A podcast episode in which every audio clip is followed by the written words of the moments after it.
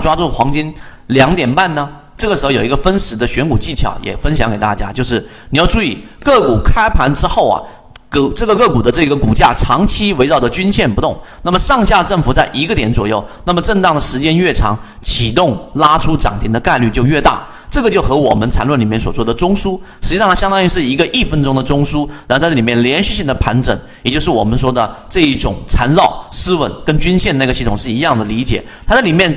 盘整的时间越多，然后呢，里面堆积的量能越大，那么实际上在后面快速的拉升概率就会更大。它为什么不快速的破一破再拉呢？因为一旦破了之后，它这个时候形态一旦走坏，拉升起来的时候，引起跟风盘的这一种啊这种概率就比较小，它拉升的成本就比较高。这也都是游资的一些内部的一种技巧。这是第一点，第二点，个股震荡过程当中，下方缩量严重，就是量是很小的，缩量严重，个股启动拉出涨停的概率更大。这是第二点，第三点，启动的时候分时线和均线一起启动，那么下方快速放量，那么我们就可以果断的判断买入。一般情况之下，我们圈子当中要去做这种所谓的低吸板的时候，就当一只个股涨幅可能去到百分之五或者百分之四左右。那么这种情况之下，就做一个快速的介入了，然后当天封到涨停板，继而第二天基本上都会有一个比较好的收益，大概是要去到百分之五左右的一个收益，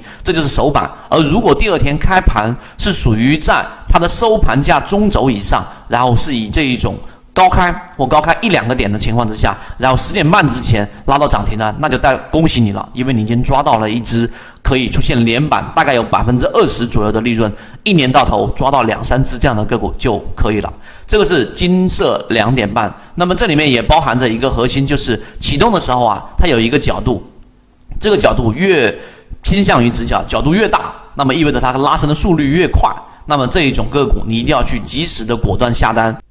我们一直秉持着授人以鱼不如授人以渔的理念，给所有的股民提供一个学习交流的平台。想要进一步系统学习实战方法，可以在节目的简介中查询详情，加入到我们的圈子，和你一起终身进化。